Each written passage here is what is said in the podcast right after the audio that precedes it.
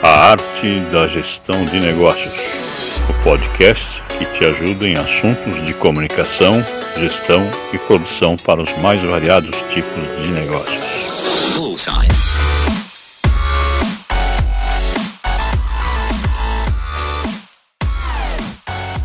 Olá pessoal, boa tarde. Sou o professor Cleidson Gonçalves e sejam bem-vindos ao canal A Arte da Gestão de Negócios, o canal que te ajuda em assuntos sobre comunicação, gestão e produção para os mais variados tipos de negócios. A cada duas semanas nós apresentamos uma conversa, sempre com convidado especialista, para debater algum assunto importante sobre o mundo dos negócios. O tema de hoje é como driblar a crise e seguir vendendo no atual cenário de pandemia. Vamos falar sobre as mudanças no comportamento de compra que já foram detectadas e os novos canais de marketing para alcançar a sua clientela. Semana passada, nós completamos mais de 100 dias de quarentena. Isso representa mais de três meses de isolamento social, o que para muitos era imaginável isso acontecer nos dias modernos. Com isso, as pessoas mudaram o comportamento de compra e muitos hábitos atuais irão permanecer mesmo após o fim da pandemia. De acordo com uma pesquisa realizada com mais de 2 mil consumidores, feita em todo o país, nos períodos entre 8 e 9 de abril, 13 e 15 de maio e 10 e 12 de junho, foram detectadas as tendências que devem permanecer após a crise. De acordo com a última pesquisa, os resultados apontam que para 58% dos consumidores vão comprar de produtores locais, sejam produtos ou serviços. 52% irão continuar fazendo compra em supermercados de forma online, seja através de sites dos próprios fornecedores ou através de aplicativos de terceiros.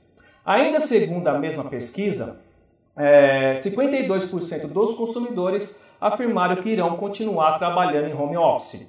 Esse dado é muito importante, pois mostra que, de fato, o comportamento de compras irá continuar mudando. Enquanto isso, 44% vão continuar acompanhando lives de shows. Essa informação também é importante, principalmente para os empreendedores que fornecem produtos ou serviços para as empresas organizadoras de eventos. Através desses números, podemos afirmar que não basta mais oferecer um produto ou serviço espetacular a preço competitivo. Essa pandemia ao qual estamos vivenciando mudou a dinâmica de como os consumidores estão comprando as coisas. Então, como agir vendendo nesse cenário tão desafiador? Para responder essas e outras perguntas, a nossa convidada tem mais de 20 anos de experiência, é, é mestre em administração, especialista em marketing, larga experiência executiva em empresas nacionais e multinacionais de bens de consumo nas áreas de produtos, promoção e trade marketing. E também é professora universitária. Nossa convidada de hoje é a Célia Brás, especialista em trade marketing e posicionamento de mercado. Célia, boa tarde e muito obrigado por ter aceitado o nosso convite para participar aqui do nosso canal. Boa tarde, Cleidson. Muito obrigada a você pela oportunidade, pelo espaço para que nós possamos conversar com empreendedores, estudiosos, profissionais da área de marketing, profissionais da área de vendas, que, é, como nós, buscam respostas e buscam trocar experiências para passar por essa essa situação da forma melhor possível. Legal. É um prazer estar aqui com vocês. Eu que agradeço. Célia, é, nessas últimas semanas, muitas cidades, como nós podemos acompanhar pelo noticiário, estão relaxando a quarentena, né? Como consequência, muitos comércios estão reabrindo. Porém, de acordo com a pesquisa que acabei de mencionar, o comportamento de compra do consumidor não é mais o mesmo. Ele vem mudando, né? Alguns já, está, já mudaram de fato, mas além dessas mudanças que eu já mencionei, quais outras você acredita que vai acontecer ou que você acrescentaria? Muito bem, Cleidson. Uh, eu acredito que todos nós nos percebemos atuando de uma forma diferente em vários aspectos da vida, afinal de contas, é, todos nós nunca passamos por absolutamente nada parecido, mas o fato é que Algumas dessas nossas percepções já foram codificadas por algumas empresas de pesquisa, por algumas consultorias, como a própria Opinion Box, que foram os dados que vocês mostraram. Uh, e eu gostaria de trazer um pouco esses números, mas antes, só colocar o contexto, né, identificar em que momento da pandemia nós estamos de uma forma bastante simples. Uh, eu acho que em todos os países uh, se passou inicialmente, principalmente os países que se contaminaram primeiro, por um, por um processo de negação. Né? E o Brasil também não foi diferente. Né? Ah, é uma gripezinha, vai chegar, não vai chegar. É, a partir de março, começamos efetivamente a viver uma situação de pavor, então as pessoas ah, com muito medo ah, e se preparando para o pior, né? sem ter ideia muito do que viria pela frente. E nesse período, algumas categorias dispararam de vendas. Né? Então, álcool gel uh, teve 940% de crescimento, máscaras.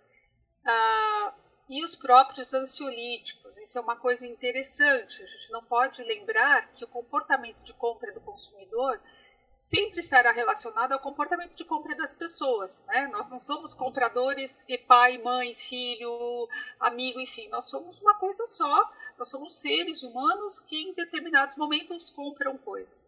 Vou chamar atenção aí para um crescimento de 50% ah, nos medicamentos uh, ansiolíticos ser um sinal, né, um indicador uh, da questão do, do, do sentimento, da, da, do comportamento das pessoas. Bem, passar dessa fase, essa fase de pavor, eu acho que nós já saímos um pouco dessa fase e prova disso é nós percebermos que hoje, em qualquer farmácia que você vá ou eventualmente no supermercado, existem pilhas e pilhas de álcool gel, né, o que denota que esse consumo começa a se normalizar. É, nesse momento, vivemos um período que eu chamaria de acomodação, né? onde todos nós já estamos há bastante tempo trabalhando em casa, estudando em casa, se alimentando em casa, e com isso, várias, várias categorias, vários negócios dispararam. Então, o primeiro que deve vir à, mente de todos vocês é todo tipo de entretenimento em casa, você até citou as lives de shows, mas também todo tipo de streaming de vídeo de, e todo tipo de consumo de cinema em casa. Uma coisa muito curiosa é que as receitas, os sites uh, ou aplicativos, enfim, os blogs de receitas para cozinhar também dispararam seu número de visitas. Por quê? As pessoas precisam hoje se alimentar em casa, né? Muitas vezes, quem fazia uma refeição no escritório agora faz em casa, mas existe também uma, uma, uma, necessidade de ocupar o tempo, de relaxar. Então, para muitas pessoas, cozinhar em casa é uma opção até de relaxamento. Obviamente, as ferramentas de trabalho remoto, Zoom, é, Microsoft Teams também dispararam. Né? O Zoom teve 340% a mais de usuários desde o início da pandemia. E, claro, né, os cursos e, e todo tipo de ensino à distância. Então, o, o que a gente percebe é que nessa fase de acomodação, as pessoas estão vivendo muito diferente, né? talvez com menos pavor, mas ainda não, não, não vivem uma vida nem parecida com o que se vivia anteriormente.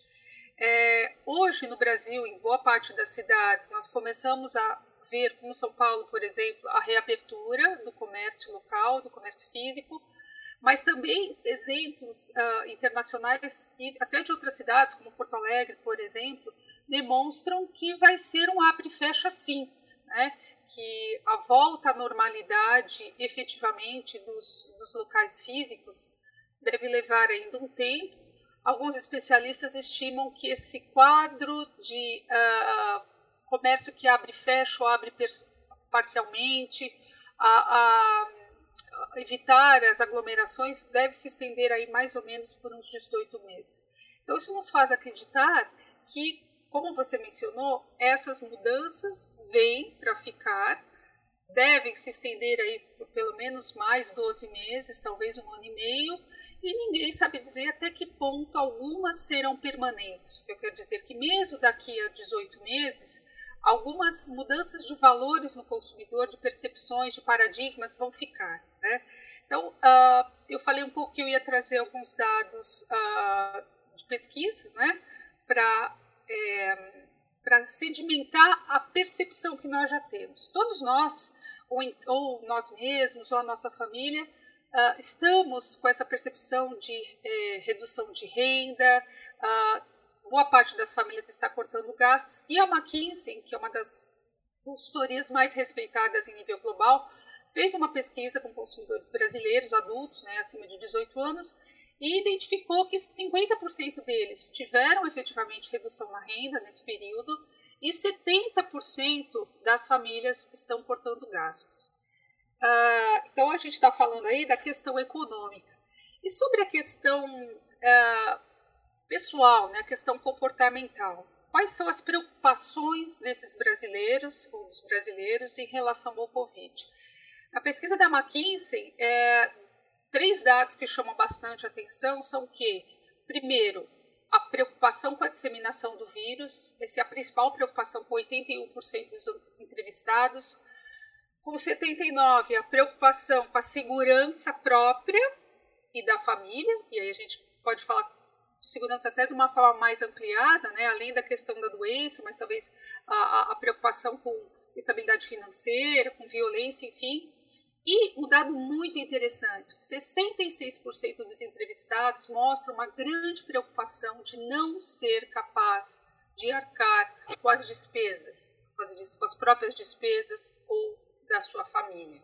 Então, a gente está falando, no primeiro momento, a gente está falando que é real, né, de 50% de redução na renda, mas no segundo momento, nós estamos falando das pessoas efetivamente muito preocupadas, muito uh, nervosas com a possibilidade de não conseguir manter sua família, arcar suas despesas. Disso, não é difícil imaginar que novos hábitos de compra têm surgido. Então, respondendo especificamente a sua pergunta, Cleiton, o que eu acrescentaria a, a sua, a, a, ao gráfico que você mostrou? Reforço que as pessoas estão realmente fazendo mais compras online. Uh, elas pretendem, ou pelo menos elas afirmam, que não devem uh, ir tanto às lojas físicas, né, o que elas acreditam hoje que mesmo após o Covid elas devem diminuir ida a qualquer tipo de loja física. E tem outros dois dados muito interessantes, que 40% delas, das, das pessoas entrevistadas, estão comprando novas marcas, eu não sei se todos têm essa percepção, ou estão frequentando novas lojas, 25%. Não necessariamente são lojas físicas. Uh, eu não sei qual é a experiência da nossa audiência, mas sim, quando eu olho esses dados, às vezes a gente nem percebe, né? Mas quando eu olho esses dados, eu realmente me lembro de ter comprado novas coisas, né? É, produtos alternativos ou mesmo novas, uh, novas, uh, novos sites de e-commerce, tá? Bem, isso tudo deve mudar bastante o comportamento de compra das pessoas, né? É, não precisa ser, ser genial para entender os desdobramentos. Então, haverá um planejamento de gastos maior das famílias. Né? Então, as famílias estão apertando o cinto, estão puxando o freio de mão. Consequentemente, ah, vai existir maior consciência de compra. O que, que isso significa? Duas coisas. As compras serão menos por impulso. Então, ah, muitas categorias que ah, têm um volume de vendas considerável que apelam para a questão da compra afetiva, né, no comportamento de, do consumidor, a gente chama isso de compra afetiva ou compra por impulso, que é uma compra não racional, sofrerão mais porque as pessoas estarão muito mais atentas no que elas estão comprando. Também serão mais atentas à questão de preço e estarão mais sensíveis a promoções, principalmente promoções que gerem para elas algum tipo de economia, tá? Ah, e óbvio, né, toda essa situação vai trazer uma maior infidelidade às marcas, inclusive marcas internacionais, ou seja, as pessoas tenderão, como você disse, Cleiton, a valorizar mais o comércio local, até para evitar o deslocamento, e também as marcas regionais. Tá? Legal. É, é isso. Tá bom. Bom, então de fato a, o comportamento de consumo dos brasileiros está mudando, né? Dessa forma, o que pode ser mudado em termos de canais de distribuição? Pois bem, uh, a gente vê uma, uma questão interessante. É, eu nem chamaria hoje de canais de distribuição, porque o conceito se ampliou tanto, né, Cleiton? Sim. Uh, quando a gente imaginava 10 anos atrás ou 15 anos atrás, em canais de distribuição, a gente imaginava a distribuição física, né? Então, ir ao cabeleireiro fisicamente, ir assistir aula fisicamente, ou mesmo ir comprar os produtos e vir para casa com as sacolas. Hoje, canal de distribuição é um conceito que se expandiu por conta das, dos canais digitais. Então, hoje, canal de comunicação, então uma rede social, hoje se confunde, se mescla com canal de vendas e de distribuição. Né? O exemplo melhor que a gente tem disso é a gente uh, saber que tanto Facebook quanto Instagram permite que você faça, uh, anuncie e faça vendas dentro da plataforma. Né? uh, inclusive, eh, no caso do Facebook, carregando inclusive meios de pagamento. Então, vamos chamar isso de canais de marketing, porque hoje se confunde distribuição, venda e comunicação. É como se tudo na cabeça do consumidor estivesse num lugar só. Tá? E nesse sentido, o que acho mais importante de, uh, de alertar para a questão dos canais, né, canais de venda ou de marketing, como nós queiramos chamar, é esse comportamento do consumidor de preocupação com a sua saúde, né, de transmissão do vírus.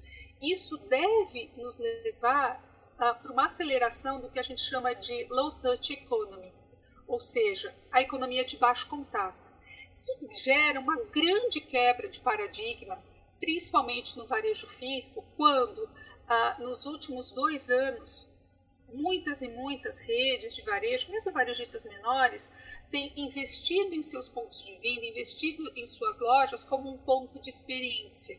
Né? Mais do que tudo, como um, showroom, como um local de tocar, sentir, ser acolhido por um vendedor. E isso, na verdade, é a contramão do que deve acontecer. As pessoas devem, quando forem ao varejo físico, tendem a ficar muito pouco tempo, uh, vão comprar rápido e vão ir embora. Além disso, a, a própria legislação, né, as próprias restrições governamentais têm exigido, por exemplo, que no caso de vestuário os provadores estão fechados. Uh, no caso de maquiagem e de outros produtos, exceto supermercado, as pessoas não podem tocar, não podem experimentar, não podem tocar nas embalagens. É, alguns varejos têm adotado, principalmente serviço, têm adotado uh, o atendimento à venda com hora marcada a própria tem um caso bastante interessante. Existe uma marca de jeans americana que se chama American Eagle e eles fizeram, eles têm muitas lojas nos Estados Unidos e eles fizeram um manual e treinaram toda a equipe para que as roupas, os jeans, sejam dobrados de uma forma diferente, para que o consumidor possa ver os detalhes sem abrir a peça. Ou seja, tudo caminha para o baixo contato. E aí a questão é a seguinte: como alguém que tem uma loja física deve trabalhar, né? como, como agir numa situação como essa. Ah, a loja precisa ser pensada, acima de tudo, para transmitir segurança para esse consumidor. Mais do que a experiência, o que o consumidor mais deve buscar a partir de agora é a segurança. É mais do que só ter o álcool gel na porta, mas ter uh, um, uma equipe de colaboradores bastante treinada, bastante atenta, para não tocar, para ser, ser empático e também para estar o tempo todo de máscara, evitando mexer no celular durante o atendimento. Então, é, isso, quando um consumidor for a uma loja física, é essa expectativa que ele vai ter. Legal. É, isso a gente está falando de loja física, né? Sim, sim. Agora, diante desses números que você mesmo mostrou, uh, Leidson, não tem como hoje um empreendedor que ainda não tenha se digitalizado consiga se subsistir, continuar existindo sem presença digital. E aí eu queria alertar que a presença digital não necessariamente significa ter um site uh, personalizado de e-commerce, né? O empreendedor ele não precisa necessariamente começar por aí, mas ele pode, ele precisa estar uh, disponível fora do ponto físico. Ele pode fazer isso de diversas formas. Então, se ele, ele pode usar, uh, ele pode entrar dentro de um ou vários marketplaces, né? Então, por exemplo, Mercado Livre, Magazine Luiza e vários outros, né? Todas as grandes redes de varejo hoje se tornaram marketplaces. Então, o investimento dele é nenhum. O, o fato é que ele vai pagando comissão na medida em que as vendas vão acontecendo. Uh, uma outra uh, alternativa interessante que muitos empreendedores têm feito uh, e que ainda não fez, deve fazer, são as vendas por WhatsApp. Né? Então a gente tem desde contas comerciais, que vão significar um controle melhor, uma série de outras ferramentas que o WhatsApp propicia, mas eventualmente pode ser também uma conta pessoal. É, só que é importante a questão do pagamento. Né? Então, se você é, imagina passar a vender através do WhatsApp, isso é uma excelente é, opção, né? uma opção possível, que você cuide para que o pagamento também seja fácil. Né? É, uma pesquisa mostra que 68% dos consumidores, dos internautas, eles preferem pagamentos eletrônicos. Eles não querem fazer transferência bancária, eles não querem pagar boleto, eles querem uma coisa muito rápida. É, exemplo disso é o WhatsApp Pay, que entrou no ar aí no, no, no meio de junho, né, no dia 19 e 20 de junho.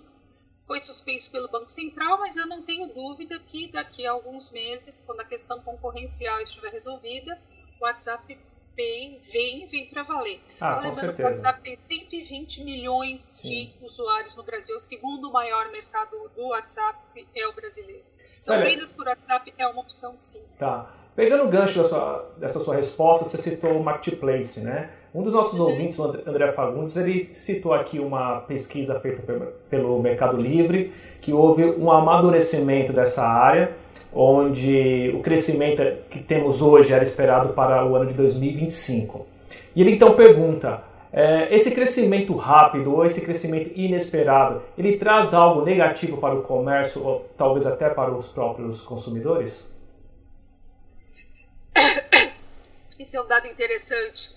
Na verdade, o, o e-commerce brasileiro, nos últimos anos, ele estava andando meio de lado. Então, só para se ter uma ideia, no mundo, o comércio eletrônico representa 15% das vendas do varejo, em nível global. Lógico, tem países que mais, a China muito mais, é, Estados Unidos também, e Brasil menos. Mas na média mundial são 15%.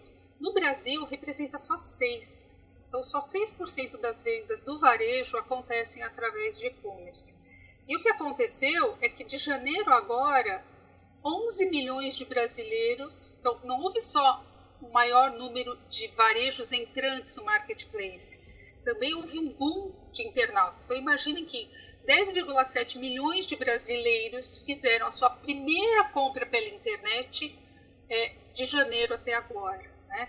É, lógico, isso é fantástico uh, para todos, né? para o consumidor, que abre o seu leque de opções, que uh, consegue resolver suas coisas, comprar suas coisas sem ter que se arriscar e sair de casa para os varejistas também, claro, uma alternativa de vendas, uma vez que a sua loja física está fechada. Qual é, qual é o complicador? O complicador é a questão logística no nosso país, que ainda é extremamente complicada. Né? Então, a gente tem uma, uma questão séria de infraestrutura né, em nível nacional. Então, a gente está dizendo aí, primeiro, que a maior parte do, do, nosso modal é rodoviário, e a gente sabe, né, todo mundo sabe como são as estradas do país. Mas não só isso, né? falta, uh, falta é, é, gente capacitada, empresas de logística que tenham, é, que tenham preparo, que tenham uma equipe preparada. Então, a contrapartida é essa: você cresce muito rápido e você não tem conseguido acompanhar com a rede logística, né, com as empresas, com a infra, a entrega a, a tempo, em bom tempo e em boas condições desse produto. E aí vou mencionar duas situações pelas quais eu passei agora em pandemia. Uh, vou entrar especificamente no assunto delivery, né, dos aplicativos, mas que também, uh, de certa forma, podemos dizer que é um marketplace, né, porque eu tenho iFood, uh, Uber Eats, na verdade, são várias empresas que estão naquele aplicativo, como se fosse efetivamente só um marketplace. Uh, e nós pedimos um. O que nós pedimos? Um milkshake. Né? Milkshake é uma coisa que dá para fazer legal em casa, então pedimos. E o milkshake chegou todo derramado, né?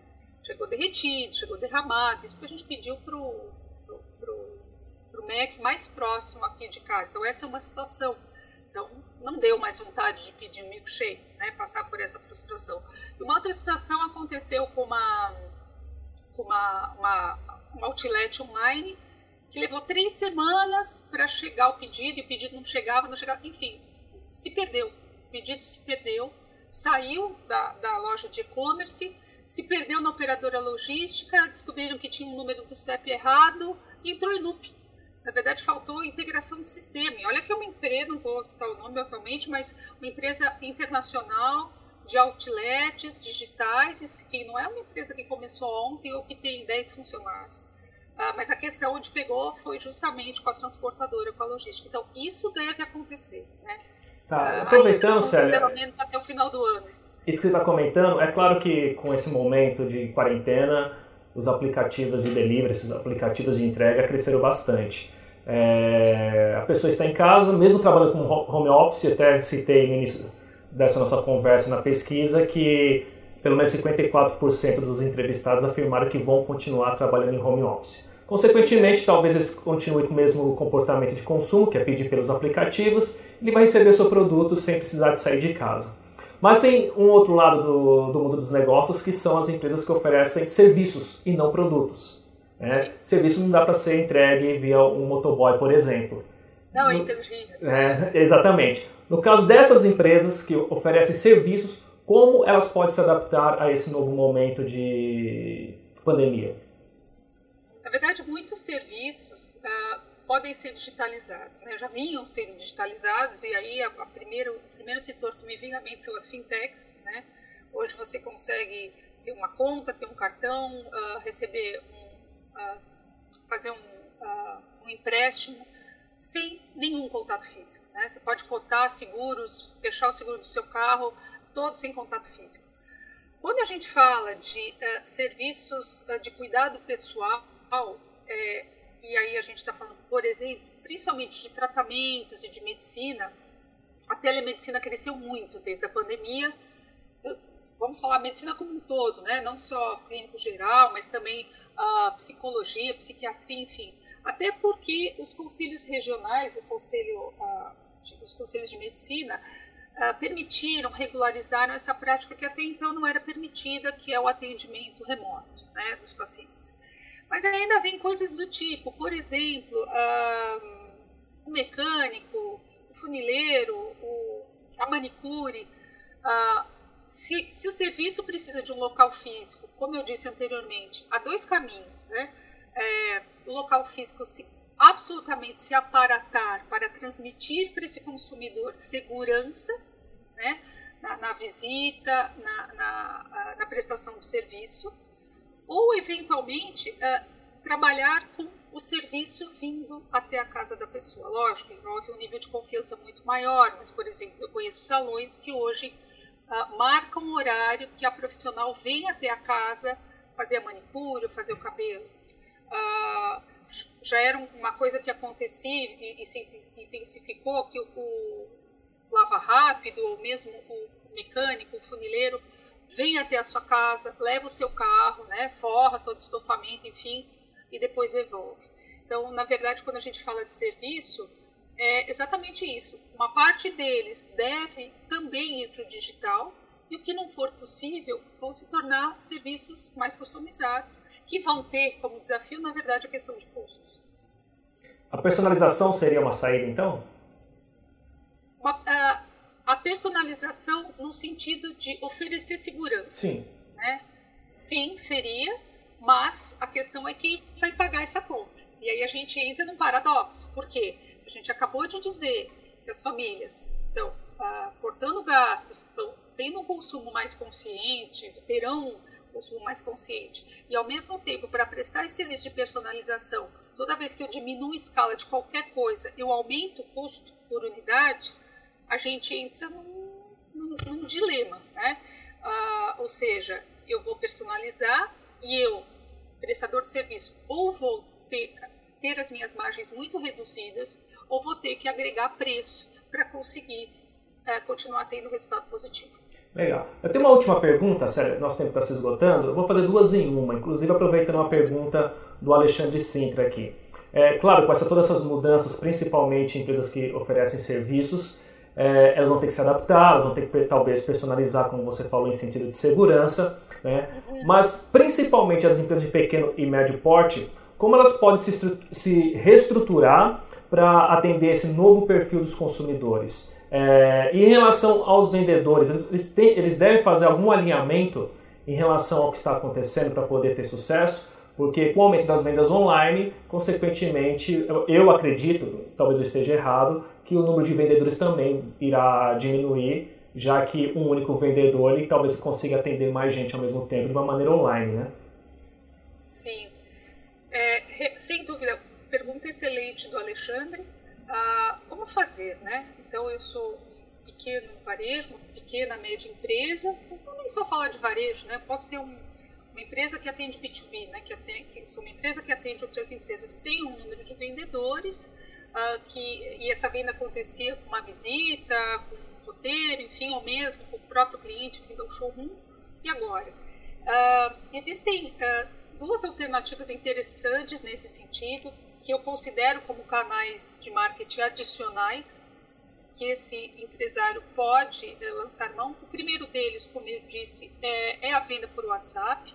E aí você pode fazer isso de duas formas, né? Você pode deixar o teu vendedor procurar o cliente, ou você pode pegar a tua base de clientes, segmentar segundo algum critério e dar essa massa de trabalho para o vendedor trabalhar.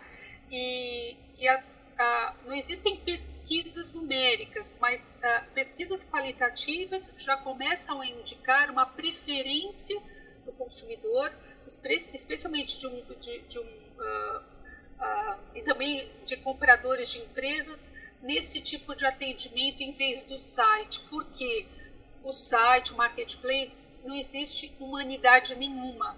Ele é muito frio. Por mais que você proveja de informações, de fotos, de vídeos, aquele produto, sempre falta alguém para te dar, tirar aquela dúvida, te dar aquele, aquela última palavrinha. E quando você faz isso via WhatsApp, você consegue.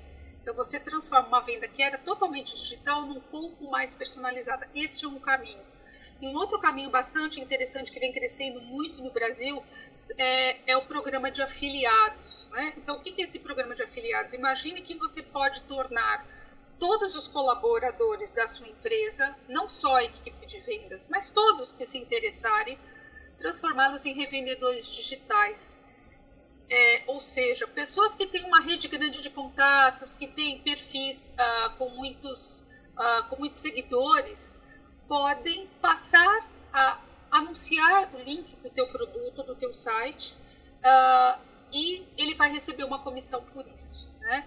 O que, que é legal? As plataformas que existem hoje não tem custo para entrar e não existe nenhum tipo de customização no anunciante, digamos assim. Então, mesmo um pequeno varejo, ele não precisa comprar nada, ele não precisa implantar sistema, ele simplesmente precisa fechar o acordo com, essa, com, esse, com esse programa de afiliados, de afiliação, e já, tem pelo menos três, quatro, três grandes no Brasil, e na verdade ele vai passar os dados e conforme aquele, aquela pessoa da, portaria ou de finanças passar a vender usando aquele link, uh, ele recebe, eles cuidam de todo o pagamento da comissão e para você, né, para o dono do negócio, vem só depois o relatório de quanto você deve, né, porque um percentual dessa comissão vai para eles, claro, para quem está operando o serviço, e quem vendeu.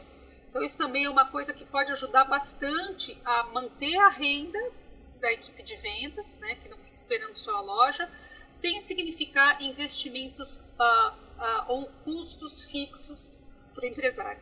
Tá. Salinha, uma última pergunta de verdade, uma resposta rápida é uma resposta do, é uma pergunta do Robson Xavier, eu acho que é importante porque está enca, é, encaixado no que nós estamos conversando.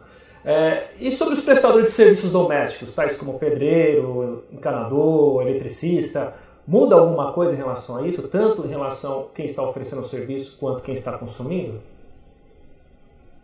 Ah, o que muda é a questão da segurança permeia tudo, né? Então, ah, acho que todo mundo tem passado por isso, quebrou aqui uma coisa e a gente fica com medo de chamar alguém, né? Agora um pouco menos, mas assim, puxa vida, mas será que a pessoa não vai trazer o vírus aqui para dentro de casa? Mas aí, às vezes, uma hora que tá vazando, você precisa resolver. Então, lógico, essa equipe, uh, essa, uh, esse time de profissionais precisa estar consciente. Ah, mas eu não vou passar. Ah, eu não vou pegar, enfim, mas lidar não com o real, é uma coisa interessante isso, Cleiton. Durante muito tempo, nós não vamos lidar só com o real, nós vamos lidar com o imaginário das pessoas. As pessoas vão seguir com medo por muito tempo ainda. Então, uh, lidar, vale para todos os setores, mas para alguém que vai visitar a casa de um cliente, com certeza. Uh, hoje já existem portais, uh, muito dessa venda acontece por indicação, né? É muito no boca a boca, mas ainda assim hoje já existem portais em que esses profissionais podem se cadastrar para oferecer os seus serviços. Né? Então, um exemplo que todo mundo conhece é o Get Ninjas. Então, uh, o pedreiro, o encanador, enfim, o profissional de uh, manutenção doméstica tem plataformas para ajudá-lo a divulgar o seu trabalho. Mas o fato é, se ele vai e não presta um bom serviço, provavelmente ele não vai de novo. Tá certo. Célia, agradeço muito a sua participação aqui no nosso canal. Com certeza tudo que foi conversado ajudou muita gente que está nos assistindo. E, mais uma vez, muito, muito obrigado. Muito obrigada a todos. Pessoal, se cuidem, fiquem em paz, uh, cuidem dos medos também. Tudo vai dar certo. Até a próxima. Um abraço, até a próxima. Bom, pessoal, é isso. Muito obrigado pela sua audiência, um forte abraço e até a próxima. Tchau, tchau. Este conteúdo foi produzido e editado pelo canal A Arte da Gestão de Negócios.